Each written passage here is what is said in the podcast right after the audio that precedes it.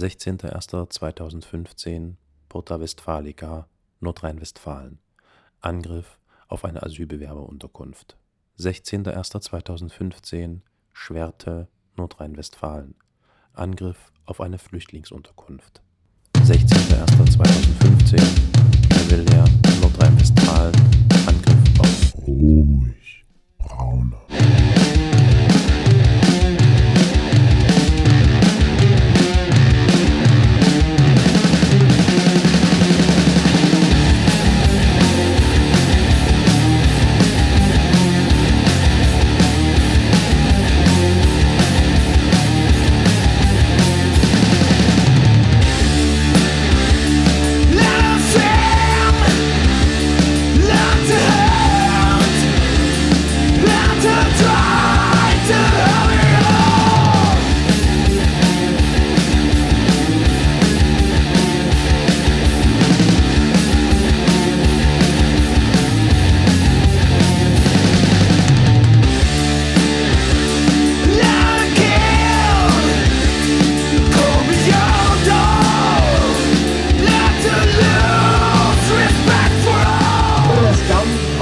Kleinen Zusatz.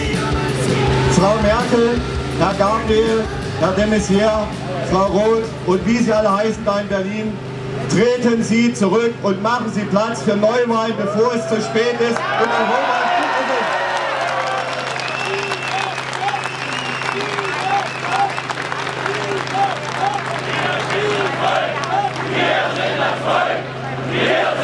Warum einmal offen darüber nachgedacht, wenn es um die Invasoren aus Afrika und vom Balkan geht? Und ja, ich sage auch Invasoren zu ihnen. Denn hierher strömen nach Deutschland nichts anderes als Invasoren.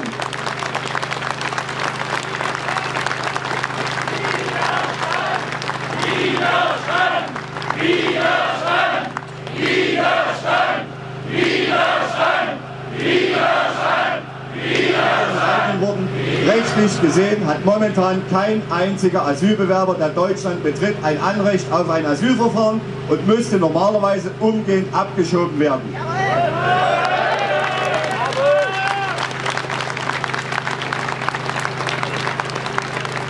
Ausgenommen davon sind natürlich Flüchtlinge, die unser Land per Flugzeug oder per Schlauchboot zum Beispiel über Nord- oder Ostsee erreichen. Und das sind meines Wissens nach relativ wenige. Sachsen! Hallo Deutschland! Freunde, habt ihr auch die Schnauze gestrichen voll? Von der massenhaften Flutung unseres schönen Landes! Mit Wirtschaftsmigranten! Raubnomaden! Glücksrittern! Künftigen Sozialschmarotzern! Und Nachwuchsdschihadisten! Alles Lügenpresse. Und eigentlich bin ich sehr traurig, dass ich sowas sagen muss. Ich bin ein ordentlicher Mensch, ordentlicher Bürger. Mir reicht nur, wenn ich im Fernsehen sehe, wie nach den Flüchtlingen die Plätze aussehen. Da muss eine Armee kommen, um das wieder sauber zu kriegen. Und so eine Kultur, so eine Kultur kommt zu uns hierher.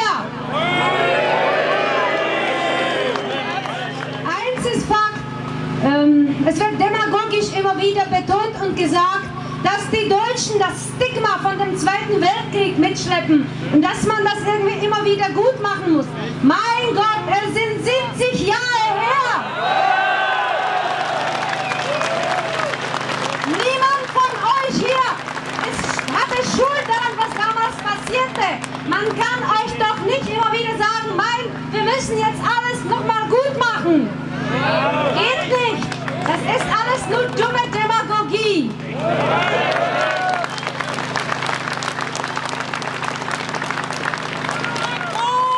Hallo Akbo! Ihr seid doch so bescheuert! Euch haben sie ins Gehirn geschissen! Was nehmt ihr für Drogen hier? Seid doch nicht mehr dicht! Hallo Akbo! Hallo Akbo! Wo schiebt ihr da an, Mensch?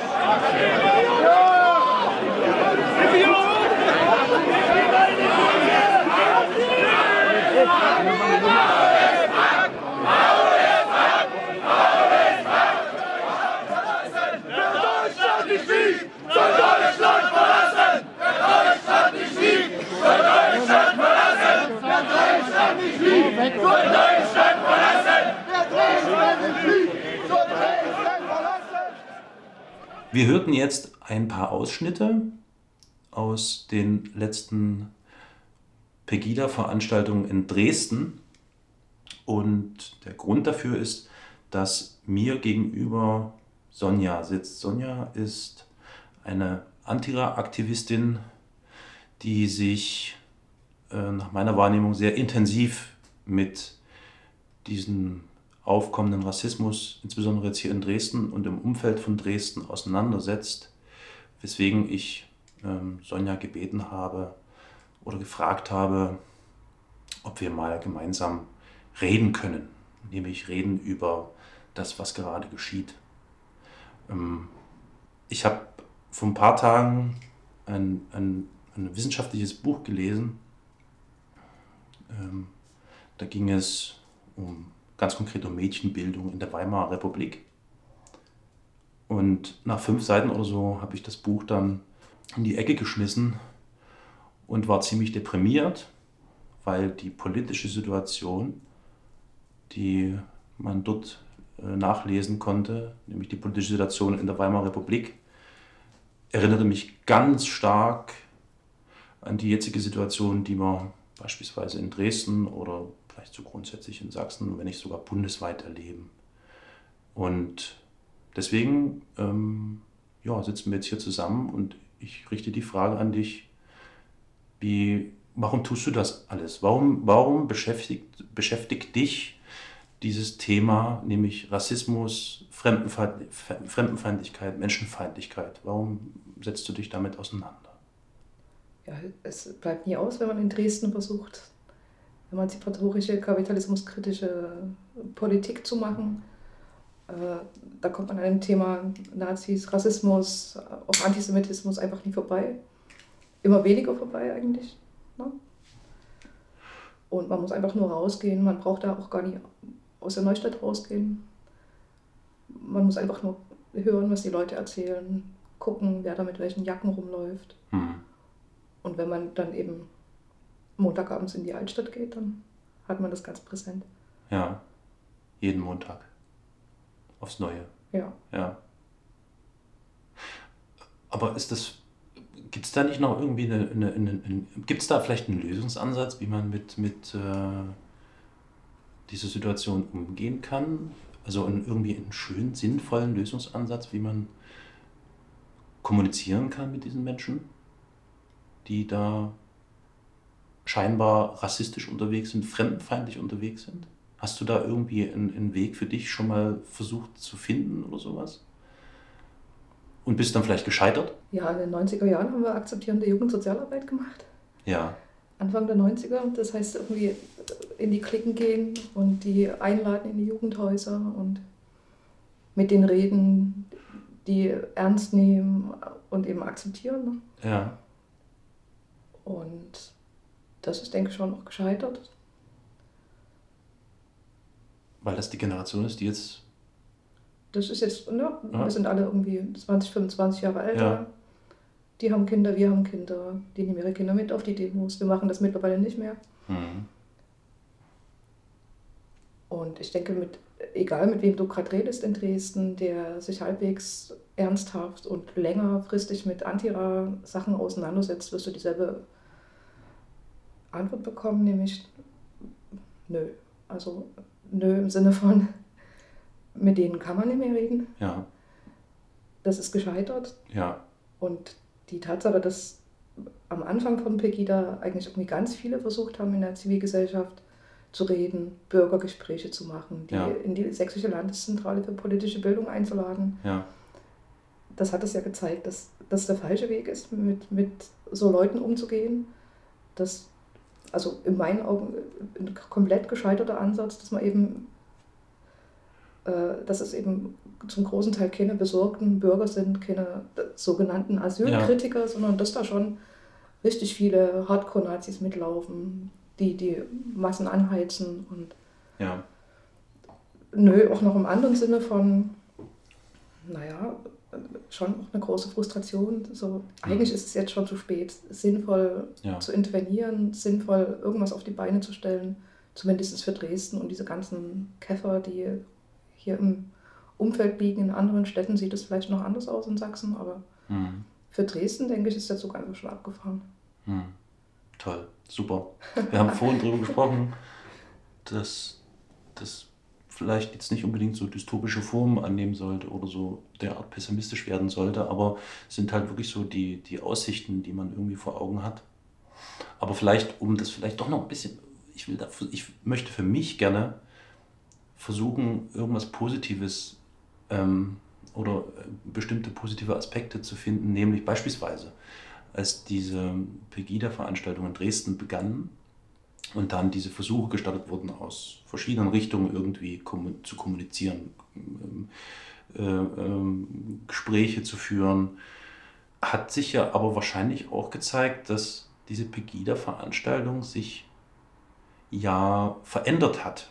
Ja, also wenn man die Pegida sich anschaut in der Anfangszeit, dann zu Hochzeiten und jetzt in den letzten Wochen wieder, habe ich den Eindruck, dass es von einer Radikalisierung bis hin zu einer ziemlich breiten äh, Gruppe äh, geworden ist. Ja? Also Hochzeiten, sprich äh, Ende letzten Jahres, als dann plötzlich echt 15.000, vielleicht auch mehr Menschen dort auf die Straße gelaufen sind und irgendwelche komischen Sachen von sich gegeben haben. Das war ja schon wirklich ein ziemlich breites Spektrum, wo ja unser geliebter Herr Patzelt äh, da immer gerne irgendwie so, äh, äh, so diese breite Mitte, die bürgerliche Mitte gesehen hat. Und nun ist es so, das ist mein Eindruck bei den letzten Pegida-Veranstaltungen, die man sich so angeschaut hat, dass es da schon eine Veränderung gegeben hat, wieder zurück zu einer Radikalisierung oder zu radikaleren Gruppen. Das heißt, das Gros der Teilnehmer bei Pegida scheint ziemlich eindeutig rassistisch bis hin zu sogar rechtsextrem zu sein. Das ist mein Eindruck. Der klassische Bürger aus der Mitte hat sich da wieder ein bisschen zurückgezogen.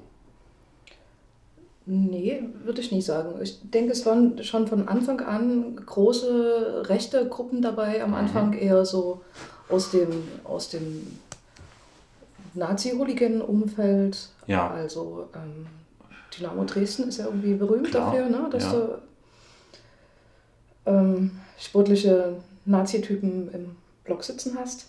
Die sind von Anfang an dabei gewesen. Ja. Die sind von Anfang an dabei gewesen, sind von Anfang an übergriffig gewesen. Ja, Presse bedroht, Leute bedroht. ja, Und die, das, was, was Patzel so schön bürgerliche Mitte nennt, ist ja irgendwie auch nie frei von Rassismus. Die sind auch von Anfang Absolut. an mitgelaufen, laufen immer noch mit. Bei denen ist meine Beobachtung oder mein Eindruck, fallen so Grenzen, auch übergriffig zu werden. Die, Ja. die auch allgemein eine, Beobachtung, die ich in den letzten Wochen gemacht habe, dass die Stimmung bei Pegida allgemein sehr, sehr viel aggressiver geworden ja, ist ja, ja, was eben diese bürgerliche Mitte betrifft. Die kommen hin und die trauen sich eben auch mal zu schubsen. Am Anfang standen die noch da mit ihren blöden Fahnen. Mittlerweile werden die auch selber handgreiflich. Mhm. Die sind von Anfang an auch dabei, genauso wie diese Hooligan-Gruppen. Was ich denke, es sind so eher die organisierteren Nazi-Strukturen, die so peu à peu dann aufgesprungen sind und das versucht haben, auch in die geografische Breite zu tragen. Also Mhm. die NPD, die, Mhm. ähm, die Identitären, die Mhm. auch teilweise jetzt schon mit einem eigenen Blog, mit eigenem Genau, Fahnenblock ja, mitlaufen. Dann so neuere Gruppen wie die Freie Kameradschaft Dresden, was aber eigentlich auch die NPD, also so NPD-Ableger ist. ja, Ähm, so Sachen, die man eigentlich erst seit kurzem auf dem Schirm hat hier in Dresden, die Europäische Aktion, Mhm. also so Euro europaweit sich vernetzende rechtsextreme, antisemitisch orientierte Netzwerke, die auch aufspringen auf, auf Ja, Pegida und ja. hier vor Ort sind, mit ihrem Fahnen vor Ort sind, die in Freital sehr präsent sind, gerade bei Ja. den Demonstrationen da.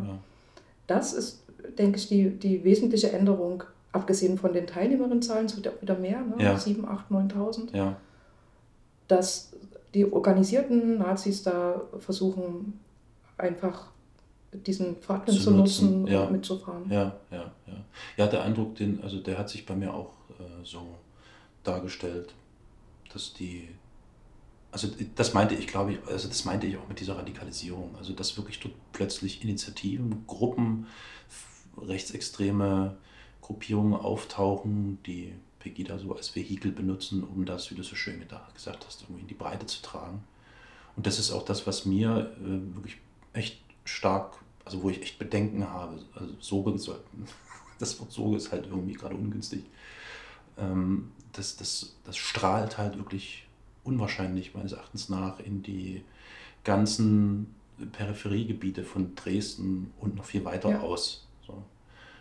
Und ich habe das nun schon in den letzten Folgen mit einigen Menschen besprochen und stelle mir halt die Frage, wie man äh, damit umgeht, was man dagegen tun kann, weil es ist extrem deprimierend zu sehen, dass nun seit geraumer Zeit ähm, diese Pegida-Veranstaltungen ohne jeglichen Gegenprotest in Dresden stattfinden können. Ich habe in der letzten Folge ja mit der Jule Nagel darüber gesprochen und da haben wir das auch kurz angeschnitten und äh, Jule meinte eben, das sind schon so ein bisschen auch die unterschiedlichen Mentalitäten der, der jeweiligen Region. Also Leipzig ist halt so schon eine Protesthochburg und dort ist es natürlich um einiges einfacher, ja. Protest äh, zu äh, organisieren als in Dresden. Aber trotzdem kann es doch nicht sein, dass heutzutage in einer repräsentativen Demokratie und in einer zivilisierten Gesellschaft niemand die Chutzpe hat, sich dorthin zu stellen und dagegen was zu tun. Also kurzum, äh, Schlussfolgerung für mich, das, was wir hier erleben, ist einfach Angst. Das würde ich so mittlerweile sagen. Also die Menschen haben oder die Leute haben einfach Angst, sich dorthin zu stellen und sich das erneut zu geben, weil das für sie zur Folge haben kann, dass es dann zu Repressalien kommt. So wie wir es eben beispielsweise in Heidenau oder in Freital nun mittlerweile oder in anderen kleineren Städten fast täglich erleben. Also ich habe in der, in der äh, äh, letzten Folge, die erscheinen wird, mit äh, einem Mitorganisator der Freitaler Organisation für Weltoffenheit gesprochen. Mhm. Und da hat er mir halt schon von diesen ganzen Sachen erzählt, die da äh, passieren. Ne? Also Bedrohung, diffuse Bedrohung, nichts Konkretes, Warnungen und so weiter. Und das ist ja nur ein kleiner Schritt erstmal. Ne? Aber die Frage ist, wie gesagt, ähm, wieso kriegen wir es hier in Dresden nicht hin, einen Gegenprotest zu organisieren? Der ist, also ich rede jetzt nicht darüber, dass wir eine, eine große Masse äh, aktivieren, die größer ist als Pegida oder so. Das ist hier ein Zweck. Es, geht einfach nur um einen Gegenprotest, um zu zeigen, es gibt nicht nur Pegida, es gibt auch Menschen, die anders denken. Hast du da eine Erklärung dafür? Ich denke, das ist so eine Tradition der sächsischen Angsterzeugung auf mehreren Ebenen. Das hängt äh, damit zusammen, was die CDU gerade fabriziert an Politik. Hm. Also eine extrem Rechtsaußenpolitik, die ähm, jetzt gerade drauf kommt, sich irgendwie mal von der AfD so ein bisschen zu distanzieren. Ähm, aber da gibt es schon, also gerade in Meißen, ne, so ganz starke Verbindungen auch, teilweise persönliche Verbindungen von hm. CDU-PolitikerInnen zu Initiative Heimatschutz Meißen, zu dem, mhm. was gerade in Niederau passiert ist, mhm. vor ein paar Tagen. Ähm, dann eine andere Ebene von, von Angst in, von Leuten, die sich in Dresden engagieren, ist, dass man für antifaschistischen oder antirassistischen Protest Kriminalisierungsarbeiten hat. Mhm. Also ich denke an Blockaden am 13. Februar, an Funkzellenüberwachung, ja. an Hausdurchsuchung, an das ganze Programm, was dann sozusagen immer kommt, wenn man aktiv versucht, seine Stimme zu erheben hier in der Stadt. Und das andere ist eben Angst vor Nazis, Angst vor Übergriffen. Und also das, was sozusagen der, der Herr Richter in Freital dir erzählt hat, das geht ja mittlerweile noch viel weiter. Das nimmt Ausmaße an, von denen ganz wenig auch nur in der Presse steht. Na, also Richter mhm. ist ja der, mhm. von dem das Auto einfach in die Luft geflogen ist mhm. in Freital. Ja, nun hat es ja einen Dullig erwischt. Ne? Genau. Mal gucken, gibt, was da... Es gibt kaputte Scheiben, da, da kann man sich vielleicht noch entspannt zurücklehnen oder das mhm. skandalisieren, aber es gibt eben auch Morddrohungen, es gibt eingeworfene Fensterscheiben von Wohnungen, es gibt... Mhm. Also, ähm, der Sprecher von Dresden für alle bekommt Morddrohungen und seine Familie noch dazu. Ja. Das geht weiter, dass äh, Bachmann und Festerling ähm, Autonummer abfotografieren, Namen und Fotos von kritischen Journalisten veröffentlichen. Mhm. Immer mit, dem, mit der Ansage, merkt euch die Namen. Und das ist mittlerweile ja. für viele Leute schon eine relativ konkrete Bedrohung hier absolut, in der Stadt absolut. und in der Gegend. Ja. Also es ist, denke ich, eine Angst von mehreren Seiten. Und es ist die Frage, was man mit dieser Angst macht. Genau, genau. Hast du für dich da irgendwie einen Lösungsansatz gefunden, wie du damit umgehst, was du machst? Ja, ich versuche das halt in Wut, in Aktivität umzusetzen. Und das wäre auch sozusagen ein kleiner Weg, um da rauszukommen aus der Misere und versuchen, irgendwas Konstruktives zu machen in dieser verkackten Situation. Das heißt, zu recherchieren, hinzufahren, zu beobachten, Strukturen zu bemerken, die offen Mhm. zu legen. Ähm, halt nicht nur Recherche zu machen, sondern Zu verbreiten. zu verbreiten, zu veröffentlichen, aufzuklären, Ja. Leute zu warnen und immer wieder darauf hinzuweisen. Äh, Das sind keine besorgten Bürger, das sind keine sogenannten Asylkritiker. Zu sagen, Leute, hier ist wieder eine Erstaufnahme, es ist Wochenende, es kommen Geflüchtete an. Das sind so drei Punkte, das müssen Leute auf dem Schirm haben. Da, da muss jemand hinfahren, beobachten, da muss Ja. geguckt werden, dass es nicht eskaliert, dass es nicht wieder zu sehen wie in Heidenau kommt. Ja, ja. Hast du das Gefühl, dass deine Aktivitäten, deine Arbeit, dass die irgendwie in gewisser Weise Früchte trägt? Weil ich habe immer so ein bisschen ähm, Bedenken, dass das, es bewegt sich halt immer so im, im, im, eigenen Kreis. In der Regel ist es schwer, darüber hinaus zu gehen oder in der eigenen Filterblase oder wie man das auch nennen mag weil dann eben schon so dieser Bruch da ist oder diese Grenze da ist zu dieser anderen bösen Macht auf der anderen Seite. weißt du wie? Ja, ich meine, äh, sächsische Polizei, sächsische CDU, das sind so Sachen, da, äh, das, das wissen wir, da kann man auch nie viel machen. Hm. Könnte man doch aber schon. Ich meine, was spricht denn dagegen, dass man als, als Wähler und Bürger versucht, die ganzen Landtagsabgeordneten, was auch immer von der Partei, immer wieder ins Kreuzverhör zu nehmen? Das ist mir meine Zeit eigentlich zu schade. Okay, ja. Das ist mir meine Zeit zu schade. Ich habe auch wenig Hoffnung, was äh, Wirkmächtigkeit von Parteien, Politik betrifft. Ich bin eher ein Fan von Sachen, die selbst organisiert laufen, die Mhm. außerparlamentarisch laufen, die ähm, ja auf der Straße passieren, in den Köpfen passieren, die schon auch über Aufklärung und Gespräche passieren. Hm. Es gibt oder es gab ja in Dresden mit Dresden nazifrei, mit den Massenblockaden am 13. Februar vor, für, vor ein paar Jahren schon eine Blaupause für, für, Ja. für eigentlich eine gute Aktion. Klar, man muss da Kompromisse schließen, man muss auch einstecken, man muss viel Mhm. Zeit investieren, Ja, um, ja. um Gespräche zu organisieren, um Diskussionsrunden, an Diskussionsrunden teilzunehmen. Aber es hat ja letztendlich dazu geführt, dass sich ältere Frauen am Rollator, Bürger, AnwohnerInnen, PolitikerInnen aus diversen Parteien mit eher Aktivisten aus dem schwarzen Block zusammen auf die Straße gesetzt haben. Hm. Hm. In der ganzen Innenstadt. Mhm. Dass alles zu war und dass die Nazis nicht mehr laufen konnten. Hm. Und Dresden Nazifrei hat auch angekündigt, die Blockaden wieder aufzunehmen oder zumindest gegen Protest zu organisieren, gegen Pegida-Aufmärsche in Dresden. Genau, ja. Und noch eine große Konferenz zu machen im Ich- Laufe des Jahres. Hat, hast du da noch irgendwelche, also konkrete Informationen wahrscheinlich nicht mehr als, als ich, also der letzten Pressemeldung von Dresden Nazifrei war ja zu entnehmen, dass sie sich natürlich schon äh, permanent damit auseinandersetzen. Das ist auch klar, weil wenn du hier als Bündnis äh, da sitzt und das beobachtest, kannst du ja nicht anders. Du musst dich damit auseinandersetzen und überlegen, wie kann ich irgendwas Funktionierendes auf die Beine stellen. Und die Pressemeldung hat verlautbart, dass erstmal jetzt eine Konferenz stattfindet, wo sich das Bündnis und alle Beteiligten ähm, versuchen irgendwie auf Ideen und, und, und irgendwelche möglichen Gegenprotestalternativen zur bisherigen, äh, zum bisherigen irgendwie versuchen zu verständigen und zu, zu einigen. Aber es war halt nichts Konkretes. In dieser Pressemitteilung stand was von dieser Konferenz, die die abhalten wollen. Und dass dann dort, so habe ich es verstanden, unter Umständen Lösungen vielleicht gefunden werden. Und es gab dann so diesen kurzen Satz, ähm, dass der Jahrestag der Pegida-Veranstaltung wahrscheinlich nicht ohne Gegenprotest sein wird. So, das war's. Aber das klingt halt alles irgendwie noch so sehr ungewiss und unsicher noch. Ne? Also wie also ich war, ich bin wirklich, ich habe mir in den letzten Monaten noch sehr, sehr häufig die Frage gestellt, warum es Dresden nazifrei nicht mehr gelingt.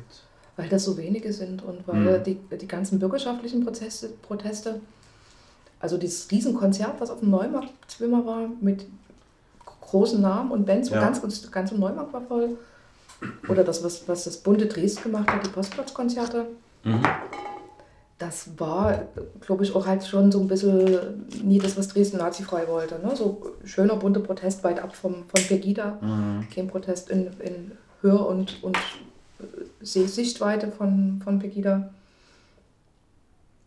Und da kann man halt als Bürger auch relativ ungefährlich hingehen zu so einem Konzert gegen Nazis, wenn die Nazis drei Kilometer weiter weg in der Innenstadt rumlaufen, Ja, ohne dass es irgendeine Wirkung hat, außer irgendwie das eigene Gewissen zu beruhigen ja, ja. und eben sich komplett auf der symbolischen Ebene bewegt eigentlich. Ja, ja, ja.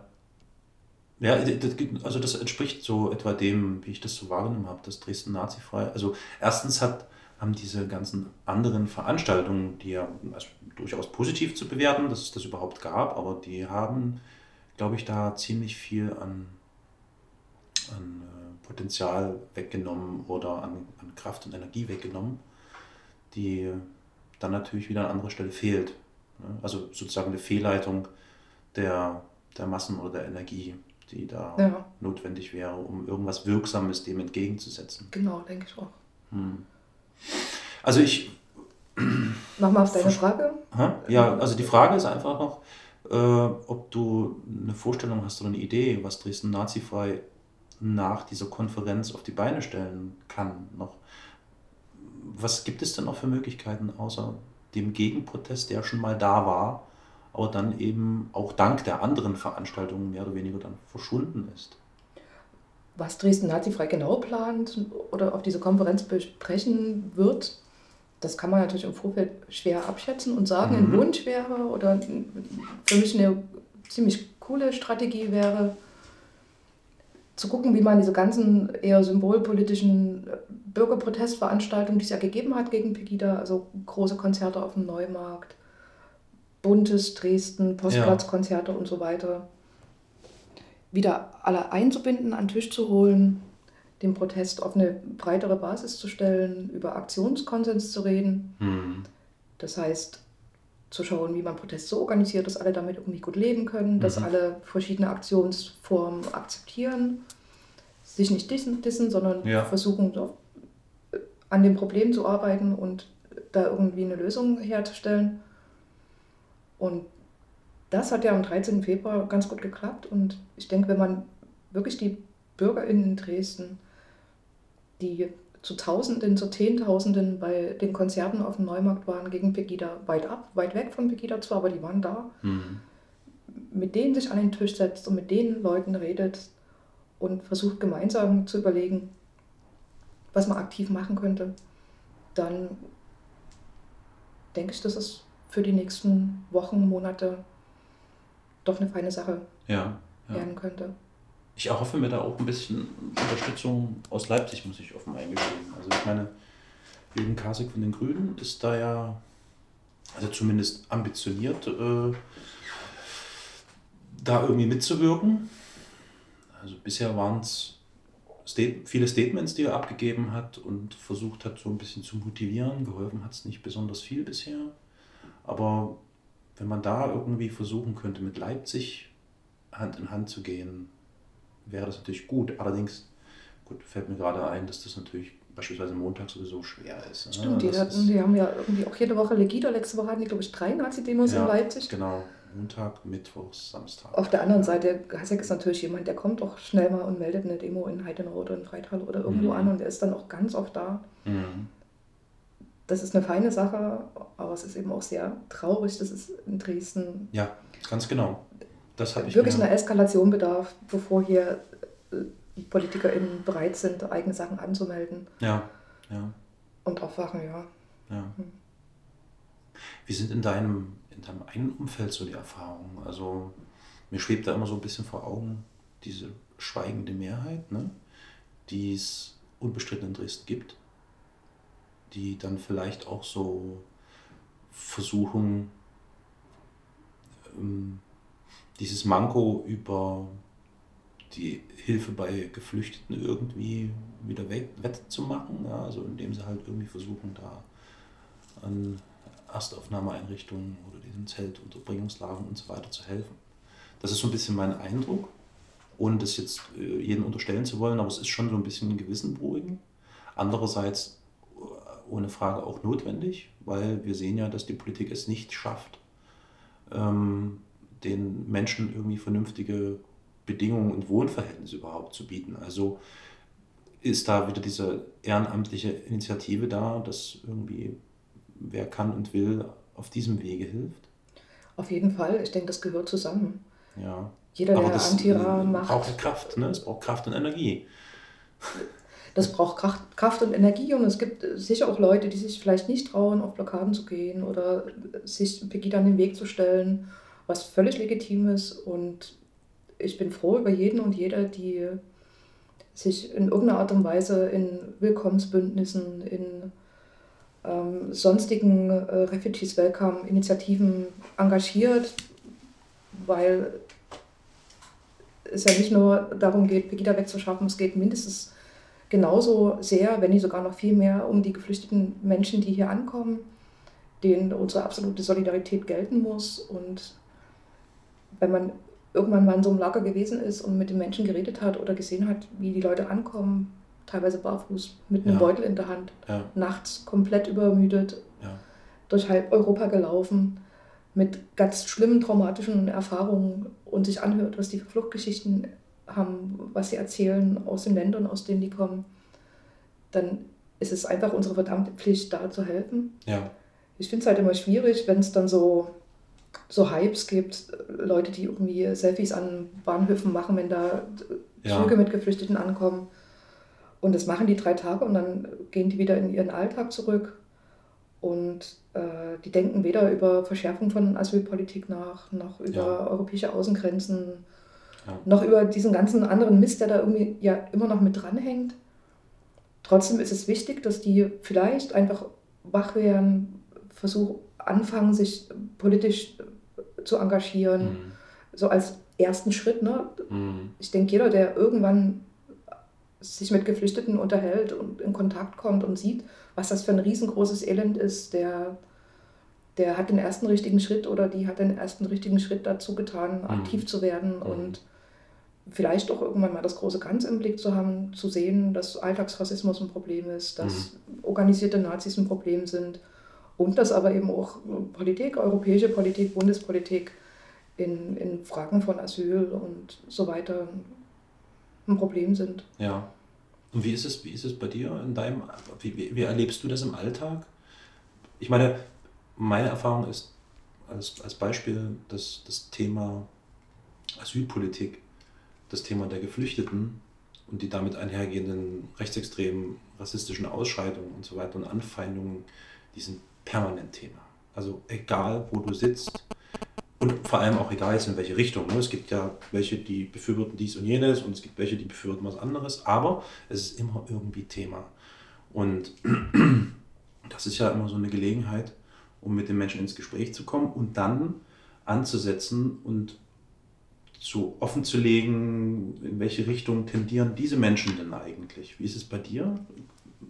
Erfahrungsgemäß merkst du, hast du, merkst du eine Zunahme dieses Alltagsrassismus, dieses, dieser xenophoben Scheiße, die da mm, zunimmt?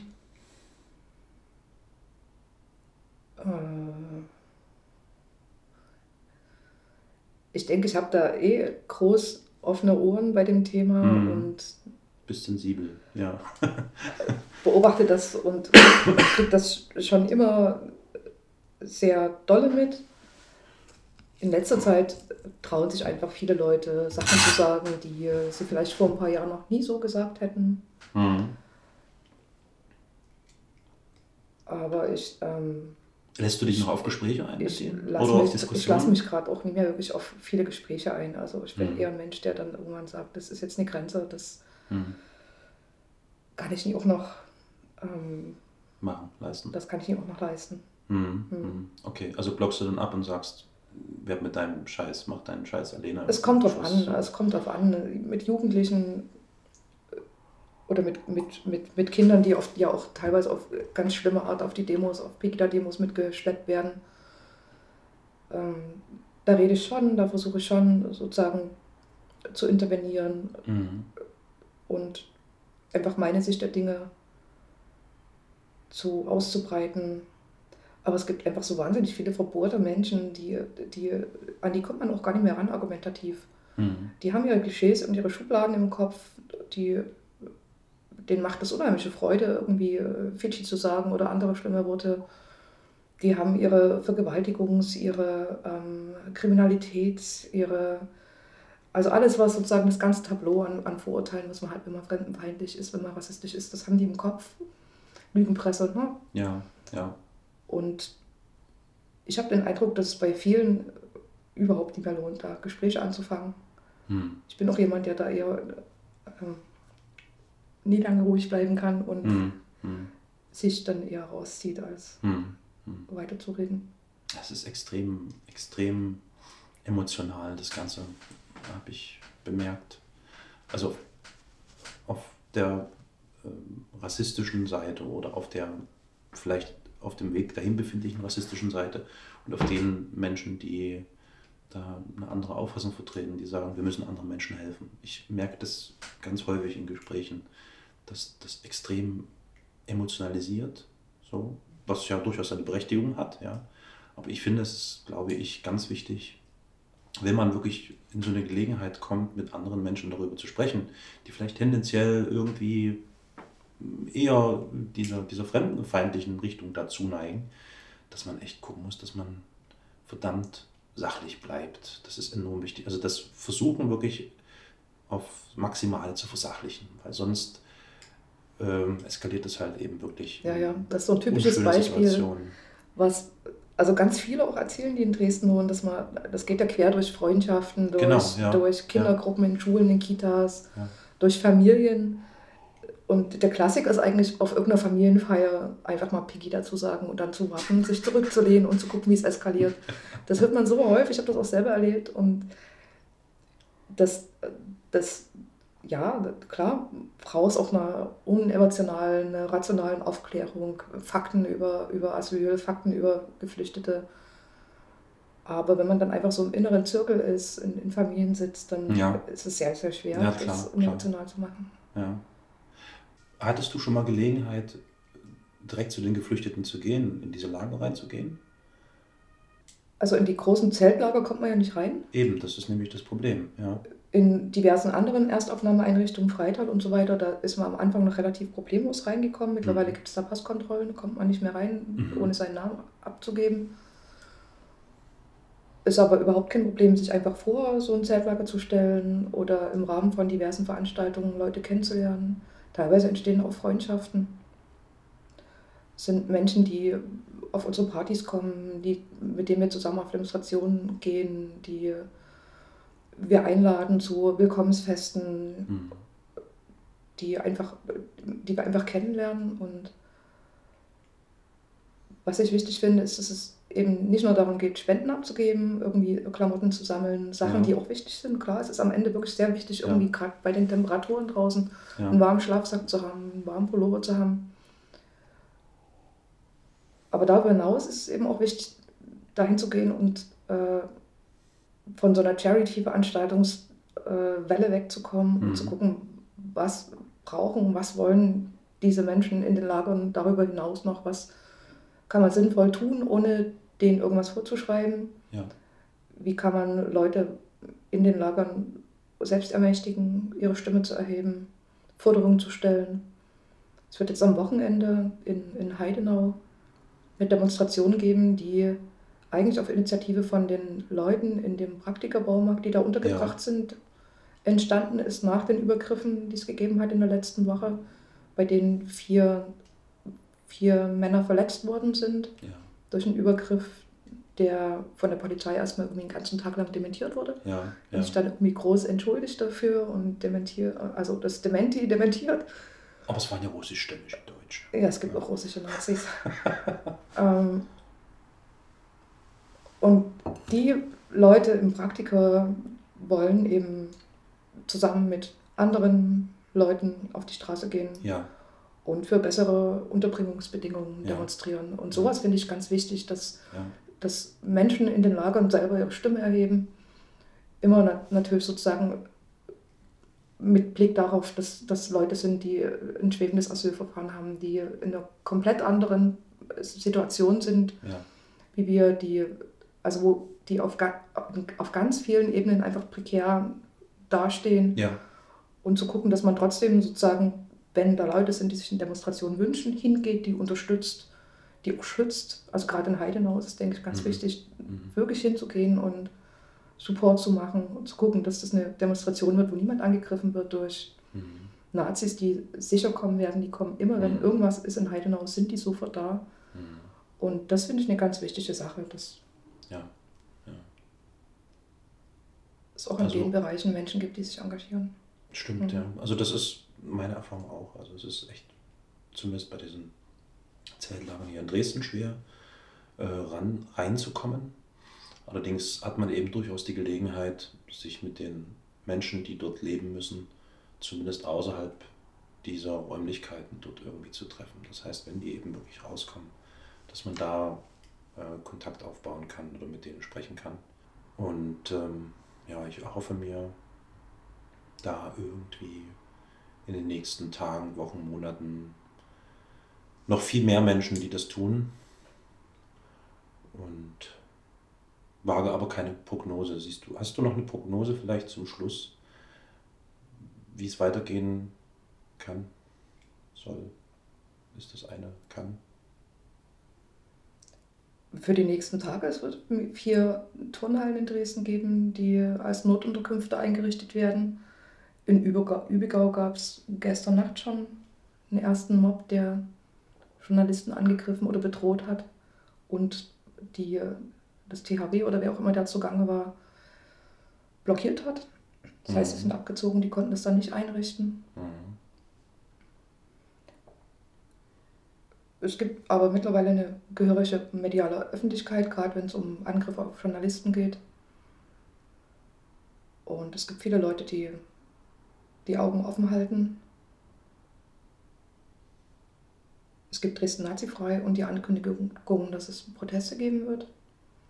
Es gibt in Dresden Neustadt gerade ein Willkommensbündnis, was sich gründet. Ja, Das gibt es an vielen anderen Orten in Dresden auch. Also lokale Stadtteilinitiativen, Gruppenvereine, die sich zusammenschließen, die Willkommensbündnisse gründen, die Deutschkurse organisieren, die diverse andere schöne Sachen machen.